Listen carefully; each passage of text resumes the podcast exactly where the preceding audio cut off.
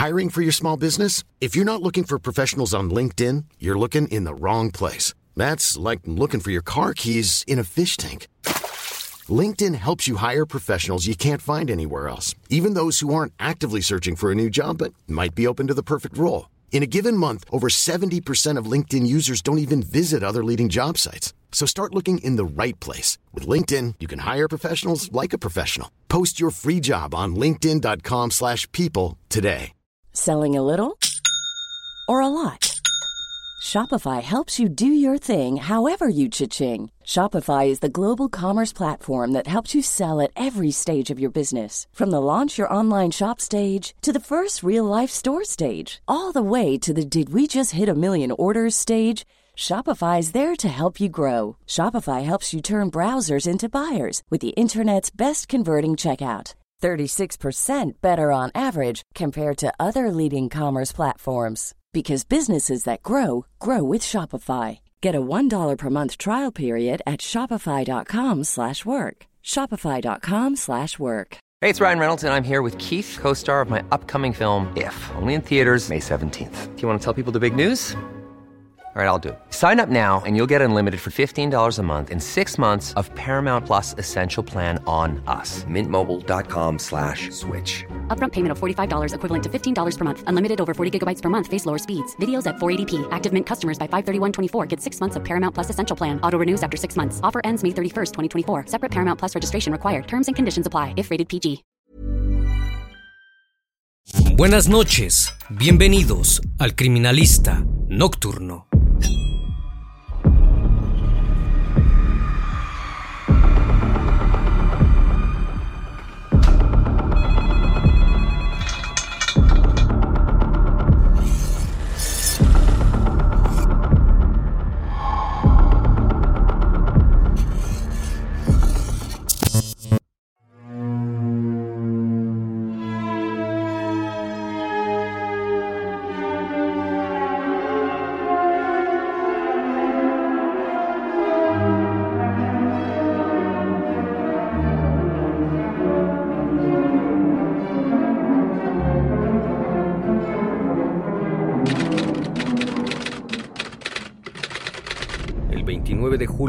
2020, Ámbar Cornejo salió de la casa de Maritza García, a quien la joven llamaba tía, pocos minutos antes de dar las 9 de la mañana, pues su madre Denise Llanos le había llamado para que recogiera la mensualidad de la pensión alimenticia que su padre biológico le daba mes con mes, en el domicilio de su madre, en Villa Alemana, Valparaíso, en Chile. La joven tenía que recorrer siete cuadras desde la vivienda donde residía hasta la casa de su madre, en la calle Covadonga. El trayecto de ida y vuelta no debía extenderse por más de 30 minutos. Sin embargo, desde ese día, le perdieron el rastro sin saber nada de ella. Pasados unos minutos, Maritza le mandó mensajes, los cuales no respondió. Posteriormente le llamó en varias ocasiones, pero siguió sin atender el teléfono, hasta que a eso de las 11 de la mañana, su móvil se apagó, sin dar alguna señal de vida. Pasaban las horas y Maritza comenzó a preocuparse por la situación, así que decidió llamar a la madre de la joven, quien al responderle le contestó molesta diciéndole, no sé, y colgó. Al no tener información sobre su paradero, llamó a amigas y familiares más cercanos de Ámbar, pero ninguno de ellos aportó una pista de dónde estaba, por lo que la noche de ese mismo día, Maritza acudió a la sexta comisaría de cabineros de Villa Alemana a interponer una denuncia, pues sabía que esto no era normal. La descripción física entregada a los policías era una mujer de 1.66 metros aproximadamente, de contextura delgada, cabello liso y negro, tez blanca, ojos cafés, con señas particulares, un tatuaje con forma de corazón en el antebrazo derecho y un tatuaje con forma de rosa en la mano derecha, además de un tatuaje con forma de diablito en el brazo izquierdo. Maritza García descartó que Ámbar se hubiera escapado de casa voluntariamente, porque no llevó con ella ninguno de sus objetos personales, ni tenía motivos aparentes para hacerlo. Ámbar no vivía junto a su madre, debido a la mala relación que mantenía desde hace un tiempo, y la cual empeoró cuando su progenitora inició una relación con otra pareja. La joven vivía desde meses antes junto a Maritza García, a quien le decía tía, pese a que no compartían lazos sanguíneos. Debido a que ambas mantenían una buena relación, y allí la joven se refugió y recibió el cariño maternal que no recibía en casa. Ese día aseguró que Ámbar acudió a la casa de su progenitora para recibir el dinero mensual que le mandaba su padre. Se puso unos jeans oscuros rasgados en las piernas, su chaqueta negra y botines del mismo color.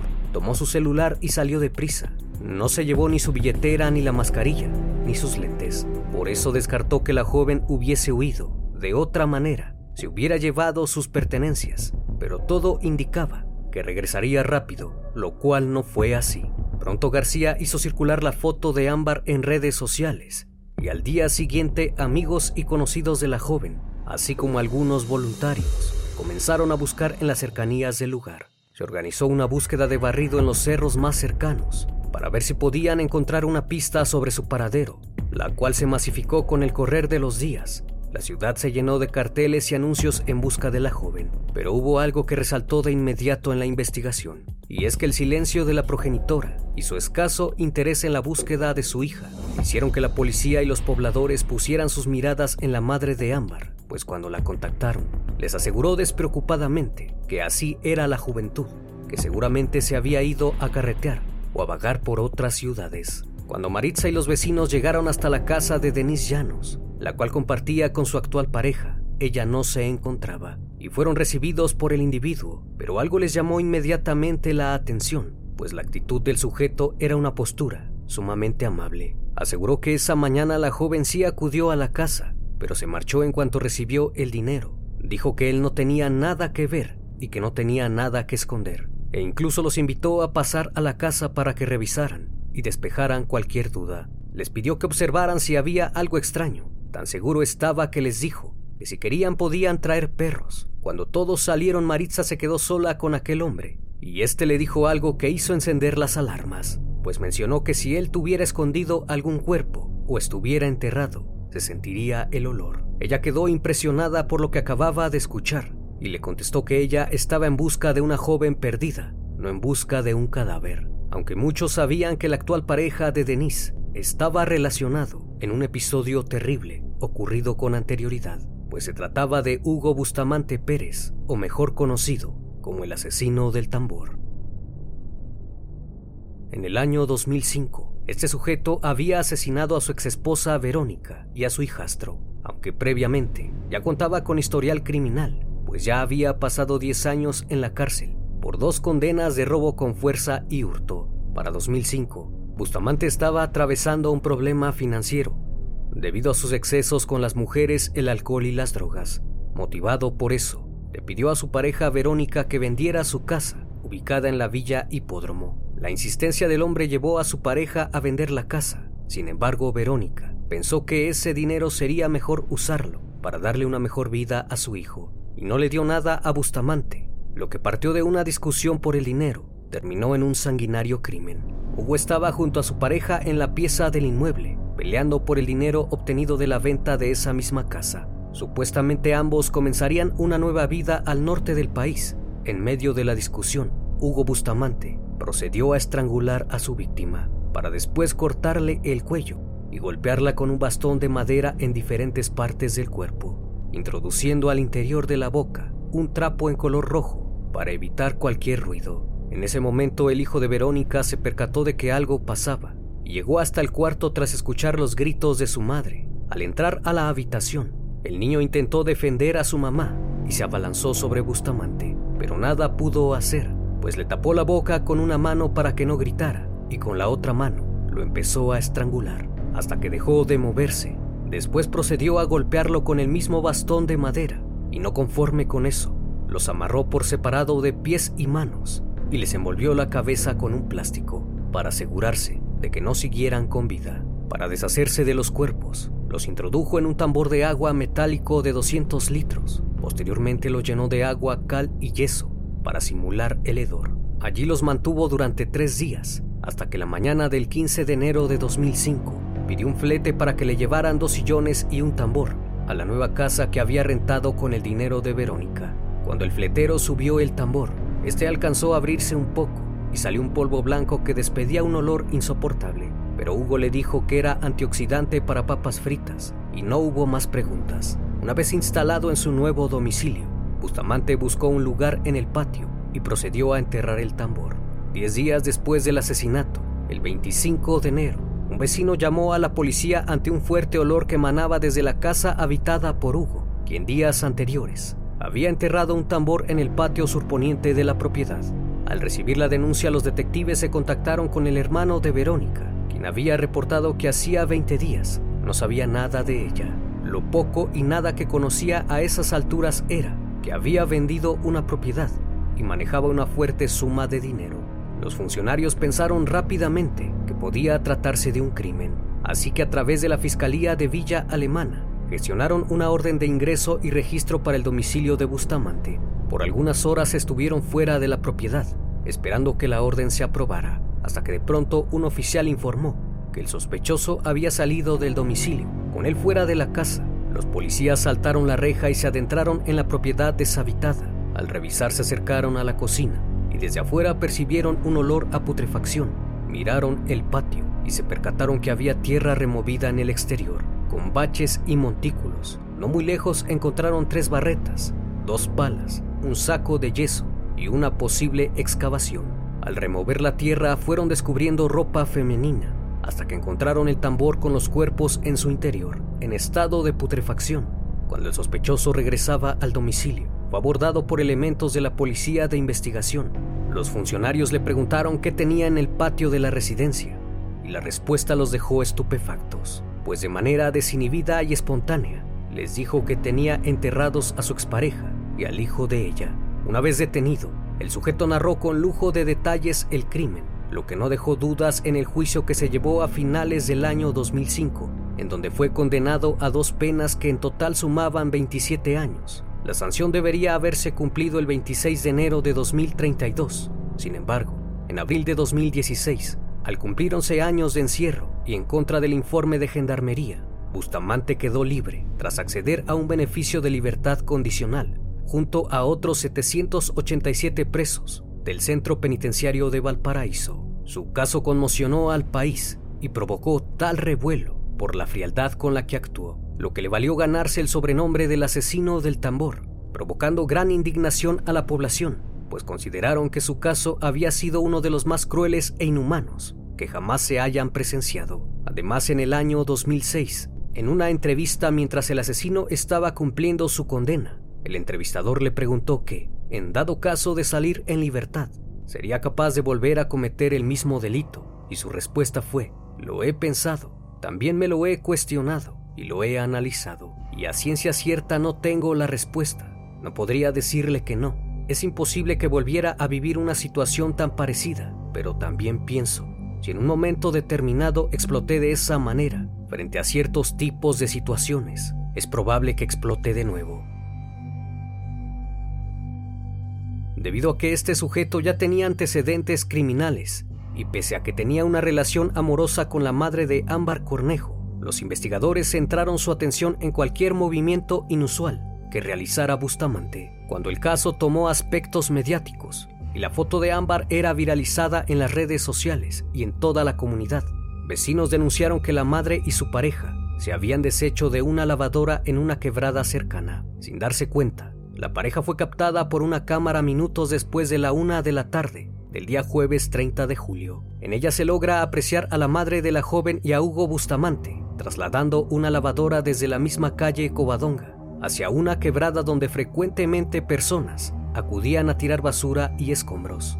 También se logra ver a un joven quien al parecer es el hermano de Ámbar. Aunque en un principio se pensó que la pareja se había deshecho del artefacto, esto no fue así pues la lavadora nunca fue arrojada a una quebrada, pues al momento de revisar el domicilio, esta estaba en el patio de la vivienda. El día viernes 31 de julio, la búsqueda se intensificó. A eso de las 4 de la tarde, el fiscal de turno dispuso que el caso pasara a la Brigada de Criminalística de la Policía de Investigación de Villa Alemana, y en conjunto con los pobladores realizaron una búsqueda más minuciosa, y al finalizar la jornada, el padre de la menor llegó desde Antofagasta para unirse en la ayuda para encontrar a Ámbar. Al día siguiente, la policía de investigación junto al laboratorio de criminalística de Valparaíso acudieron a la casa de la pareja y los llevaron a la comisaría para tomarle su declaración en torno a los hechos.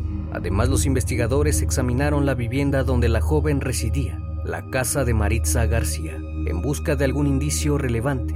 Así también acudieron a la vivienda donde la muchacha llegó cuando se le perdió la pista. Se realizó una inspección ocular del sitio, pero no lograron observar nada. Se realizó un recorrido a pie sobre la ruta que había tomado la joven para llegar a casa de su madre, calculando los tiempos de un punto a otro. A la búsqueda se sumaron canes entrenados para el hallazgo de restos humanos. También se realizó una fijación con drones de la municipalidad para hacer el recorrido completo y fijar vía aérea el trayecto que había realizado la joven. Se hizo el levantamiento de las grabaciones de las cámaras de seguridad de los vecinos, las cuales aportaron voluntariamente. Diversas cuadrillas de policías y voluntarios recorrieron senderos, quebradas, hasta el punto de llegar atrás de un cerro. El día posterior a la búsqueda de Ámbar no cesó, por el contrario, más personas se unieron a la búsqueda en los sectores de Monte Carmelo, la Copa Wilson y el Cajón de Lebu. Ya por la noche de ese día, un grupo de amigos cercanos a la joven realizaron un velatorio en la Plaza Victoria de Peña Blanca. Muchos de ellos portaban carteles con la consigna de esperanza que decía, te esperamos, Ámbar. El lunes un inquietante hallazgo comenzaba a esclarecer el caso, pues un importante indicio fue encontrado en la vivienda donde llegó por última vez la joven, pues los peritos encontraron restos biológicos en el dormitorio principal y en el baño de la casa. Al parecer pertenecían a restos de sangre. Se hizo su levantamiento para ser trasladado y analizado por el Laboratorio de Criminalística de la Policía de Investigación. En los últimos días la búsqueda continuó. Se sumaron grupos de mujeres que incansablemente recorrieron las quebradas y también voluntarios de bomberos que intentaron dar con una pista. A esa altura, la madre y su pareja habían abandonado el domicilio con paradero desconocido, dejando al hermano menor de Ámbar al cuidado de una hermana de Hugo Bustamante. Al revisar las grabaciones de una de las cámaras, se logra ver a la joven el día de su desaparición. Si bien se le ve partir hacia la casa de su madre, posteriormente, no se le ve regresar a ninguna hora del día. Un vecino del sector, quien cada mañana tenía que pasar por la calle Covadonga para dirigirse a su trabajo, aseguró que fue el último en verla con vida, pues aquel fatídico día observó a Ámbar subiendo por la calle y le llamó la atención porque la joven venía llorando y miraba constantemente para atrás, como si alguien la estuviese siguiendo. En medio de las intensas búsquedas de la joven Ámbar Cornejo, que llevaba una semana desaparecida, vecinos de la localidad de Yiyu, en Limache, aseguraron haber visto a la madre de la joven junto a su novio recorriendo ese sector. La pareja había sido captada en unas fotografías que fueron difundidas por redes sociales. En el registro no se ve el rostro de las personas, pero se logra apreciar que van cargadas con mochilas y maletas. Según el testimonio de la persona que los vio, la pareja había estado buscando un lugar para acampar en las cercanías del embalse Yiyu. Además, otros testigos aseguraron haberlos visto en el centro de Limache, justo antes de tomar un colectivo hacia aquel lugar.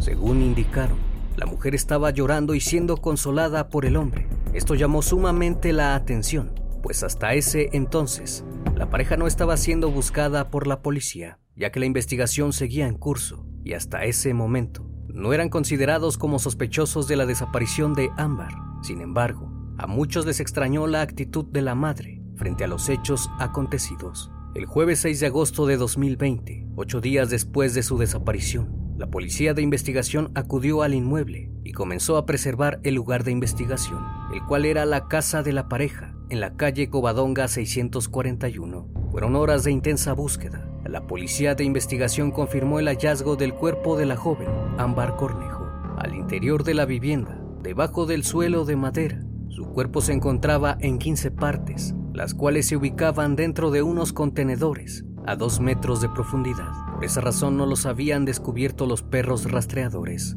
Minutos más tarde se montó un operativo de búsqueda en contra de Denise y Hugo, los cuales se encontraban a 14 kilómetros de ahí, caminando por el sector rural Jijiu, donde fueron detenidos para ser trasladados hasta la Brigada de Investigación Criminal de la Policía de Investigación. Dentro de una de las mochilas los investigadores encontraron un hacha, dos cuchillos y una soga. Una vez en el interrogatorio, la madre de la joven declaró que su pareja, Hugo Bustamante, había asesinado a su hija. Dijo que no había podido hablar antes porque su novio la había amenazado y tenía miedo, pues le advirtió que si confesaba, él se encargaría de asesinarla a ella y a su hijo. Debido a esto fue presentada en calidad de testigo. Según lo narrado por Denise, Ámbar había acudido ese día a su casa para recibir la pensión que le daba su padre. Cuando llegó recibió el dinero y se fue. Posteriormente Denise salió del domicilio para reunirse con el hermano de Ámbar, el cual no se encontraba en esos momentos, porque había ido al colegio a realizar un trámite y necesitaba salir de inmediato al departamento que ella tenía en Limache lo cual fue comprobado días después por las cámaras de seguridad, donde se logra apreciar a Denise con su hijo caminando por la estación de transporte. Posterior a eso no supo nada más, hasta que recibió una llamada de Hugo, quien le mencionó que Ámbar había regresado a la casa porque se le había olvidado el celular. Y en esos momentos comenzaron a discutir, pero no fue hasta el sábado primero de agosto que Bustamante le confesó que abusó de su hija y la había asesinado luego de golpearla en repetidas veces. Después vino el proceso de ocultamiento. Para eso, Bustamante cavó un orificio de 52 centímetros en el piso de la casa. Con un serrucho y dos cuchillos seccionó el cuerpo de Ámbar en 15 pedazos y los ocultó en tres contenedores envueltos en plástico. Luego roció los envases con un líquido parecido a detergente. Puso unas láminas, agregó tierra, cera con olor a parafina y terminó la operación tapando el sitio con tablas de madera y clavos que había comprado especialmente para la ocasión. Hasta aquí parecía que todo estaba claro. Hugo Bustamante, el asesino del tambor, era el único responsable de tal crimen, aunque los pobladores no pensaban lo mismo, pues la actitud de la madre ante la situación en todo momento fue despreocupada. Denis Llanos quedó en calidad de testigo, pero debido a las amenazas de toda la comunidad enardecida, la fiscalía le consiguió alojamiento como medida de protección y ante la presión del caso, intentó quitarse la vida, por lo cual fue internada en un hospital psiquiátrico para recibir tratamiento. Pero todo cambió cuando las investigaciones arrojaron nuevos datos, pues al momento de interrogar al hermano de Ámbar, este dijo algo que indicaba que posiblemente la madre tenía algo que ver. El joven aseguró que cuando llegó a casa a eso de las 9.38 de la mañana, su madre estaba esperándolo afuera y ésta le dijo que se tenían que ir rápido. Él le dijo que tenía que entrar al baño pero la madre volvió a insistir que debían irse. Bustamante, mientras tanto, se encontraba obstruyendo la puerta de entrada para que no ingresara, pero ante la insistencia del joven lo dejó entrar. Cuando éste acudió al baño, escuchó un golpe proveniente de la habitación principal y sin que éste preguntara nada, Hugo le dijo que su madre estaba en casa y que estaba tendiendo la ropa. La actitud de ambos le pareció extraña, pero no le prestó mayor importancia. Pronto la policía encontró nuevas pistas que vinculaban a Denise con el asesinato de su hija, pues anteriormente dentro de la vivienda habían encontrado ceras para piso, las cuales sirvieron para esclarecer el caso, pues mientras la policía realizaba la inspección del lugar, encontraron dos notas de compra realizadas el 30 de julio. Por consiguiente, la policía intuyó que Ámbar podría estar bajo el suelo de la casa. Lo inquietante fue cuando la policía acudió al lugar donde se había emitido la nota pues el dueño del establecimiento aseguró que fue Denise quien realizó la compra. Además estableció que ella fue quien adquirió la hacha y una cuerda. El registro telefónico además dio cuenta que Denise nunca dejó de mantener contacto con Bustamante y dentro de los mensajes que se encontraron ella le decía que lo extrañaba y que esperaba que todo saliera bien. Horas más tarde le volvió a decir que ya estaba más tranquila y que lo vería pronto. Además, luego del crimen, ambos imputados se dirigieron a comprar elementos como gorros, gafas y productos de campamento, quedando grabados en cámaras de seguridad. En ningún momento Denise se ve obligada o acongojada, por lo que ya sabía, lo que hizo pensar que tenían la intención de huir. Es entonces que Denise Llanos pasó de ser un testigo más del caso a ser cómplice del asesinato de su hija, lográndose acreditar su presunta responsabilidad en los hechos. Los investigadores dedujeron que el crimen fue premeditado, pues luego de incautarle el celular a Hugo Bustamante, pudieron encontrar en su historial de Internet búsquedas referentes al hecho, por mencionar algunas. Buscó el uso del cloroformo, tortura china con bambú, uso de éter para dormir, poder total y absoluto, cómo cambiarse el nombre y apellidos, y el precio de moledoras de carne. Según la secuencia de los hechos, cuando Ámbar Cornejo llegó al domicilio de la pareja, su madre hizo todo lo posible por retenerla. Tuvieron una breve conversación en la que terminó convenciendo a Ámbar de entrar a la casa, algo que nunca ocurría, Una vez estando dentro, ayudó a Bustamante a someter e inmovilizar a la joven. Testigos corroboraron que vieron entrar a Cornejo a la casa. Sin embargo, jamás la vieron salir. Luego Denise llamó a su hijo para decirle que regresara a la casa, porque debían viajar con urgencia a Limache, porque estaban intentando entrar al departamento que tenían en esa comunidad, hecho que fue descartado por el conserje del edificio en cuestión. Cuando el hermano de Ámbar llegó al domicilio, ya nos intentó evitar que su hijo ingresara a la casa. Sin embargo, de igual forma entró, lo que hace pensar que no quería que su hijo se percatara de la presencia de su hermana. Una vez que se marcharon, Hugo Bustamante aprovechó para abusar de Ámbar. Una vez que dio rienda suelta a sus perversidades, procedió a cortarla en pedazos para después ocultar el cuerpo bajo tierra. La causa del deceso fue sofocación por obstrucción de vías respiratorias.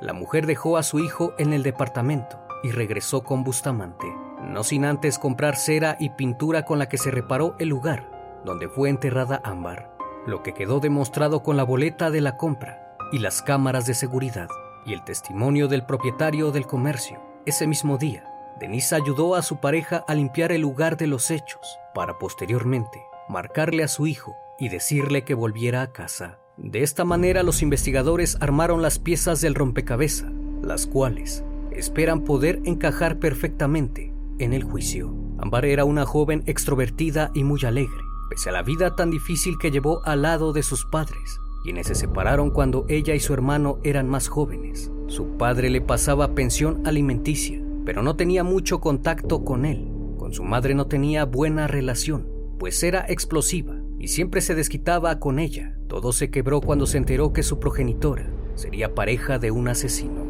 por lo cual dejó de vivir con su madre y fue acogida por Maritza García. Ámbar tenía metas, quería seguir estudiando pues tenía la ilusión de ingresar a la policía de investigación algún día, pero debido al hecho, esos sueños dejaron de existir. La población clama por justicia misma, que debería aplicarse con todo el rigor de la ley.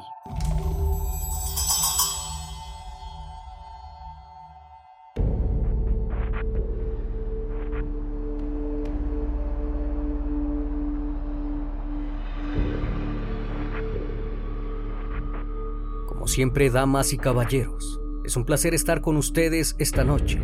Espero que sigan pasando un excelente día y estén de lo mejor. Esto es El Criminalista Nocturno. Hasta la próxima emisión. Buenas noches.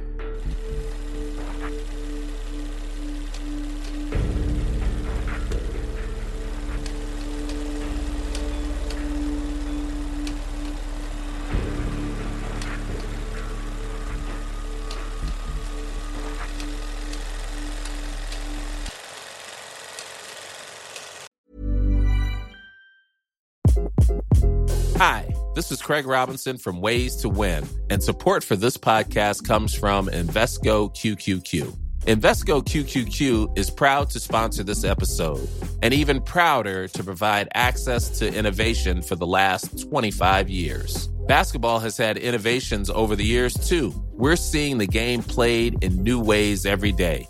Learn more at Invesco.com slash QQQ. Let's rethink possibility. Invesco Distributors, Inc.